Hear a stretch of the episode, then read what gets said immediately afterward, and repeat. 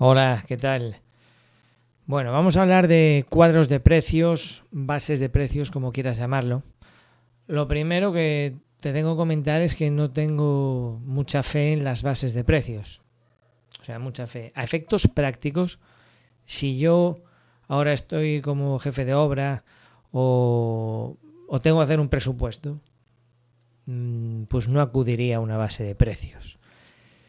Bien, dicho esto, lo que sí que puede ser muy útil es que tú vayas guardando los precios de las obras que vas ejecutando. Precios reales, precios de proveedores eh, con los que hayas trabajado, comprado materiales, subcontratado partidas. Bien, esa sí que creo que es realmente útil. No un cuadro de precios que alguien hace, bueno, pues mm, en una oficina de una manera así aislada, ¿no? Eh, Primero, porque incluso la. O sea, mi argumento es el siguiente. Incluso eh, siendo tú el que ha hecho esa obra, si ahora, en el 2022, tienes que volver a hacer la misma obra idéntica, o sea, el mismo edificio, te lo mandan a hacer en la calle de arriba. Dice, oye, ¿sabes este edificio de 32 viviendas que has hecho eh, hace dos años? Sí. Bueno, pues hay que hacerlo igual, porque ya tiene dinero el promotor. Y aunque estuviesen las mismas subcontratas, aunque estuviese todo el mundo, igual eh, hay que revisar los precios. Porque el mundo cambia, las condiciones cambian, las empresas cambian, todo. Y no es solamente una actualización de, del IPC, es más que eso, ¿vale? Porque todos vamos aprendiendo y, y va viendo variaciones de, de precios.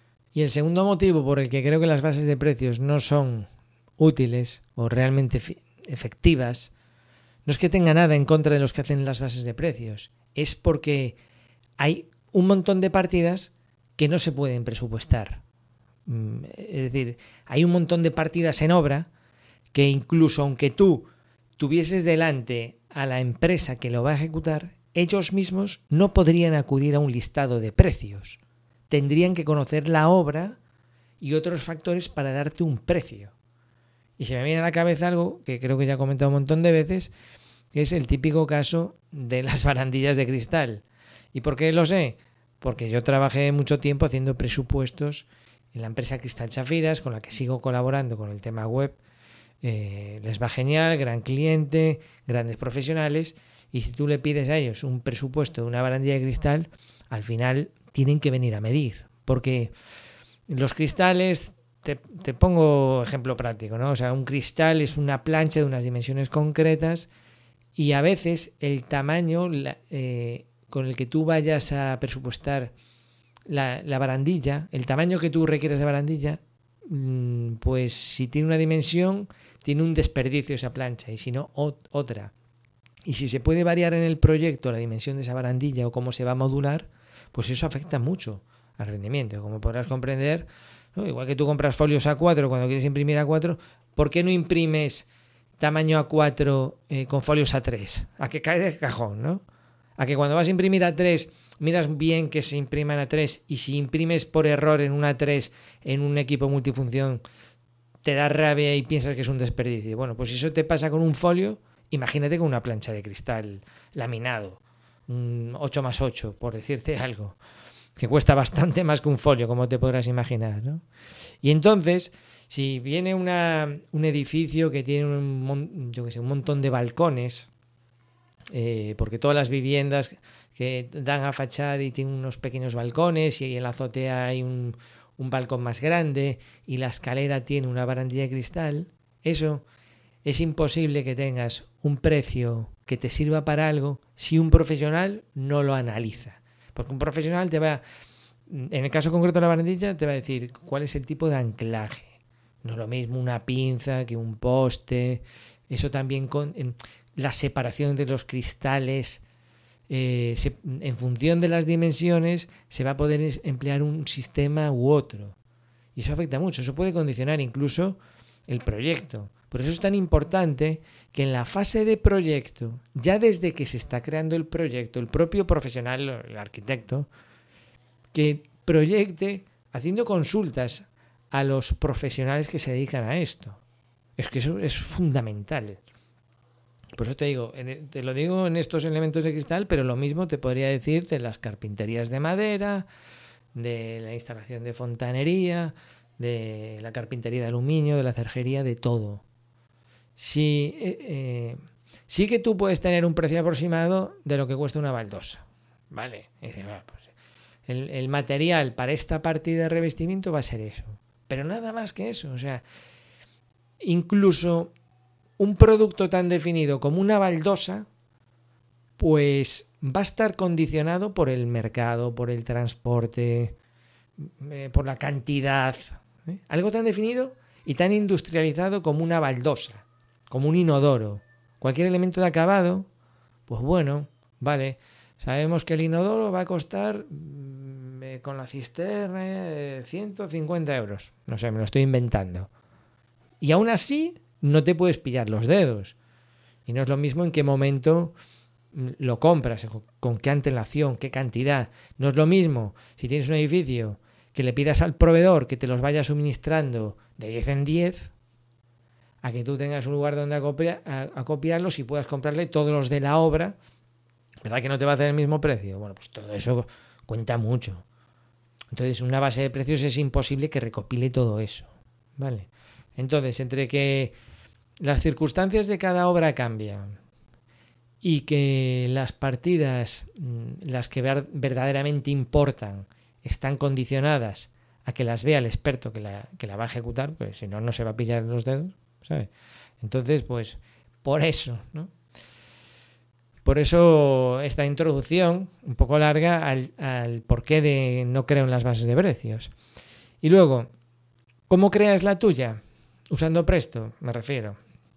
Por si no lo sabéis, yo soy distribuidor oficial de Presto. Si tú vas a Aparejador Iván, ahí puedes eh, contratar Presto. Si es alquiler, ya lo puedes hacer directamente online. Ahora lo mínimo son tres meses, tienes un precio especial si lo alquilas un año y funciona del 10. Según a qué hora del día lo contrates, a veces se entregan las licencias en el mismo día.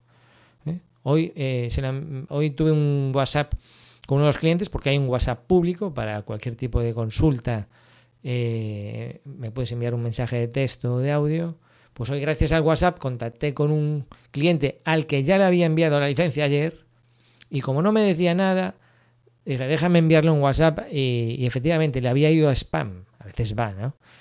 Y, mira, pues es un día que se perdido de alquiler. Entonces, por eso me gusta tener WhatsApp. Me gusta que cuando lo alquiles, confirmes que lo has recibido todo. Suelo ser bastante rápido desde que tengo el pedido en la web, ya se lo, se lo pido a Presto y ya te digo, a veces el mismo día envío la licencia. Y lo normal es al día siguiente laboral. Claro que sea un viernes, que entonces ya sería para el lunes. Bueno, pues yo tengo Presto. Y es de lo que hablo porque además tengo una academia para profesionales, seguramente como tú, si estás escuchando esto. No es una academia pasiva, donde están ahí unos vídeos del año 2019, ¿no? Hay vídeos del año 2019, 2020, 2021 y hay vídeos de ayer mismo, porque todos los días hay profesionales que están en la academia y me consultan y me dicen, oye, estoy con Revit y tal, ¿cómo puedo hacer un, el suelo inclinado y tal? O estoy con la web, ¿cómo creo un formulario de contacto? O estoy con Presto. No es que sepa de todo, sé de esos temas, ¿vale? Presto, Revit y web. Y bueno, sé hasta un nivel más o menos avanzado. Y mi fuerte es que te puedo ayudar en el momento que te hace falta a ti, que es cuando estás trabajando. Por eso te digo que es una academia activa, porque ahí están los vídeos, pero estoy yo al otro lado del WhatsApp contestando las consultas. Y los vídeos, gran cantidad de los vídeos surgen de, la, de las consultas de los alumnos. Bueno, entonces vamos a ver. Mm, ya te he dicho, no creo en las bases de precios y si tengo que apostar por una base de precios útil, para tu empresa es la que vayas generando con tus compras y con tus contrataciones. Entonces, ¿cuál sería el procedimiento? Vamos a visualizarlo. Lo primero que te digo es que el, formato del archivo de Presto, base de precios, es exactamente el mismo que si es una obra única. O sea, ahí no cambia. El funcionamiento de Presto es el mismo. No es como Revit que, puedes guardar un archivo como eh, plantilla o lo puedes guardar como obra o lo puedes guardar como familia. No, no, en Presto hay un, tipo de archivo, punto. ¿Vale? Lo único que va a cambiar es cómo estructuras tú los capítulos.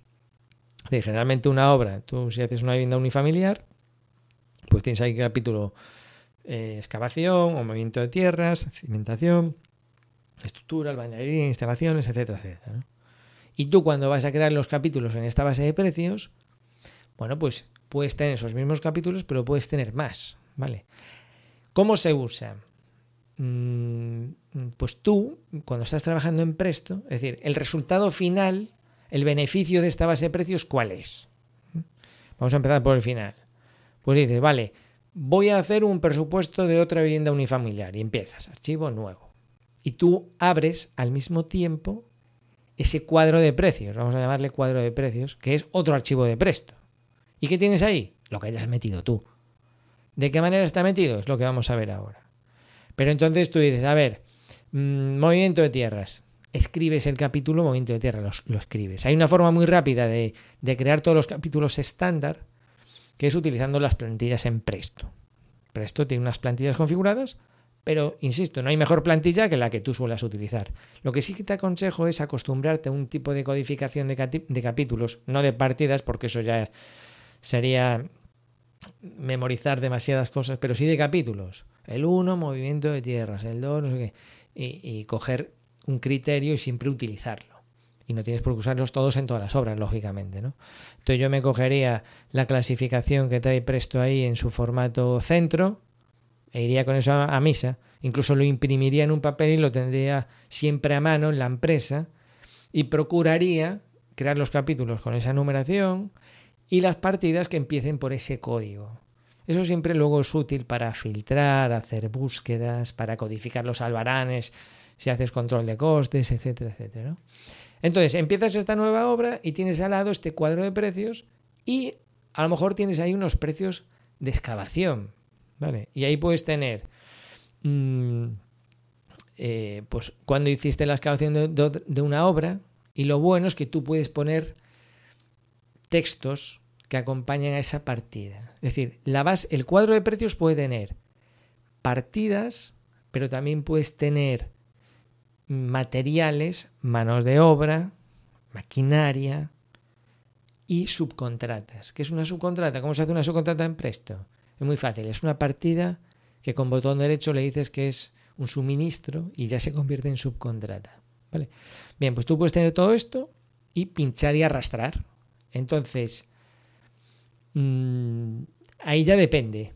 Es decir, mm, yo aconsejo que las partidas, como te diría, que sean, a ver, no sé, puedes crear la partida desde cero, porque al final cada obra tiene sus, sus características, ¿no? Puedes crear la partida excavación y puedes pinchar dentro de la partida una partida del cuadro de precios y convertirlo en un elemento de subcontrata.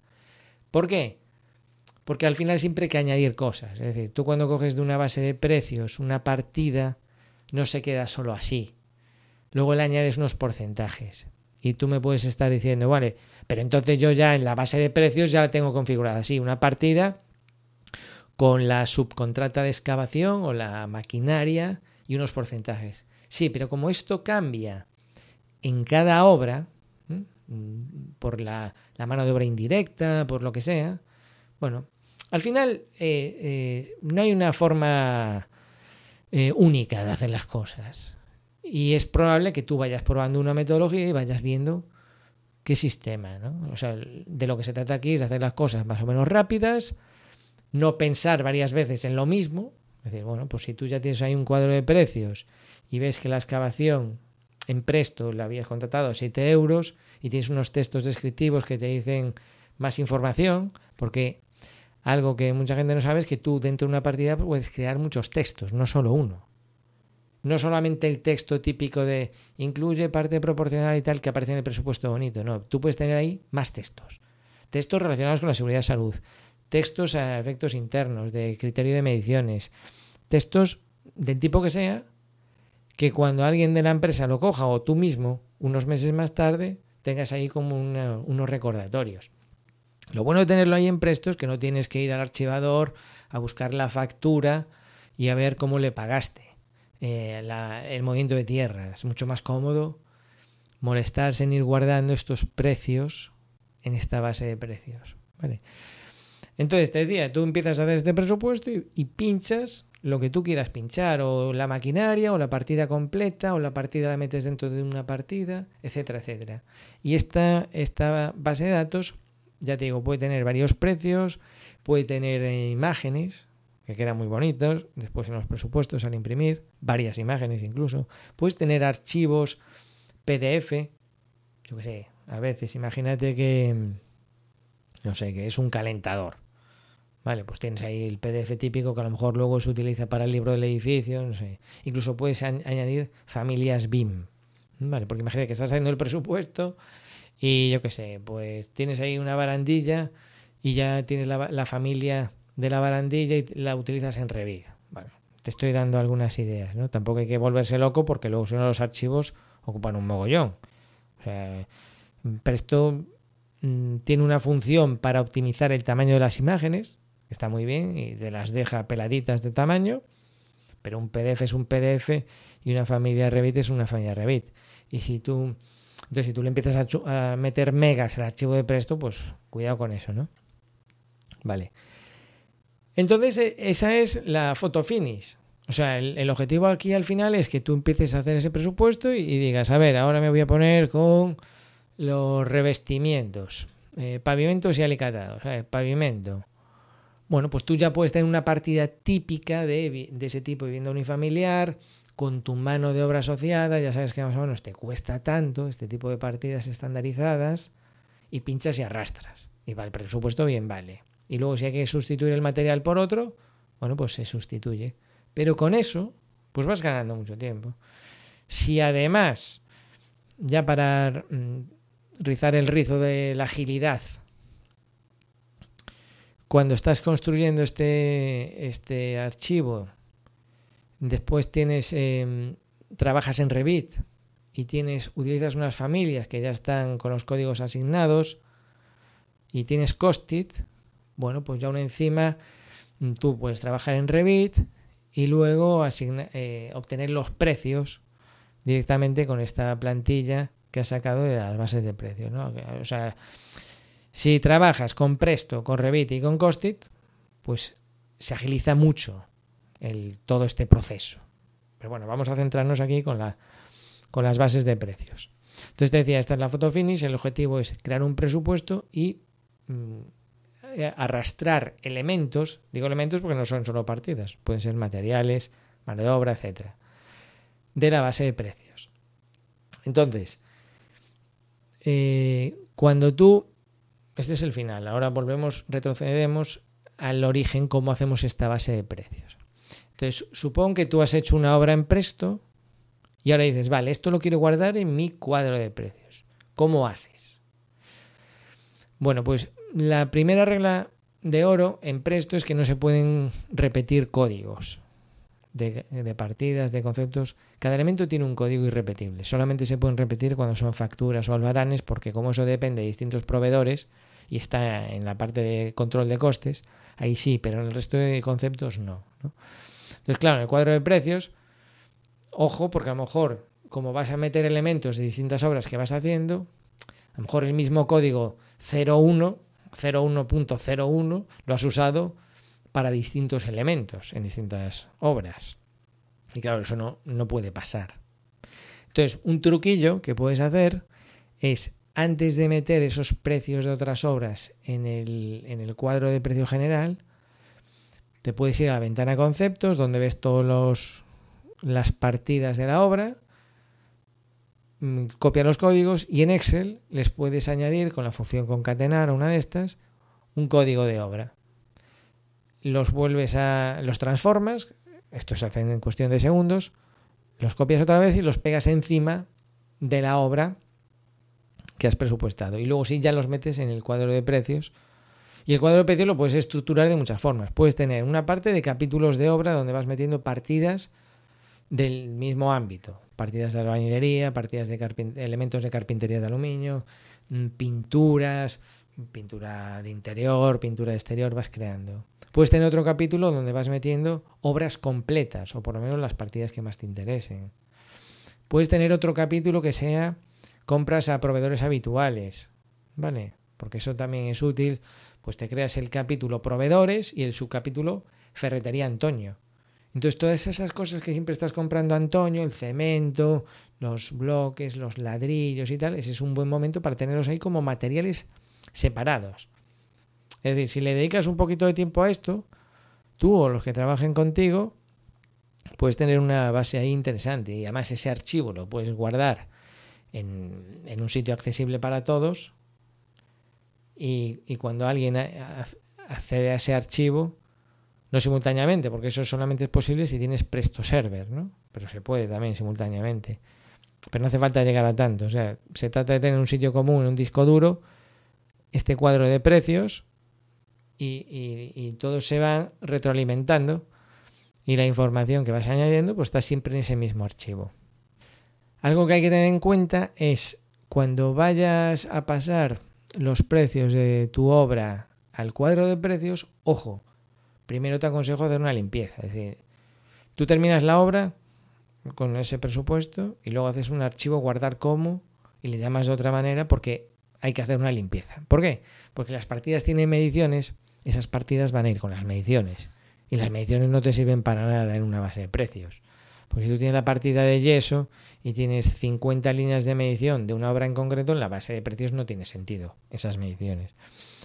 Entonces, eh, lo primero es limpiar este tipo de elementos. Y luego sí que ya pasas la partida así con el precio, es lo único que te interesa. Eh, no creo en las bases de precios, pero si tengo que apostar por alguna que sea la tuya y que tienes una masterclass que se llama Presupuestos Persistentes. Si vas a prejoriban.com ahí te puedes apuntar. ¿En qué consiste? Bueno, pues que nadie te garantiza que tú hagas un presupuesto y tu cliente lo acepte, ¿verdad? Y los presupuestos, aunque los hagas con mucha agilidad, con Revit, con Costit, con cuadros de precios, como estamos viendo aquí, al final pues llevan tiempo, ¿vale? Y para mi gusto es demasiado tiempo invertido como para dejarlo mm, al final en un archivo en el disco duro o impreso en el archivador o, eh, o adjunto en un email. Eso hay que sacarle más rendimiento sí o sí.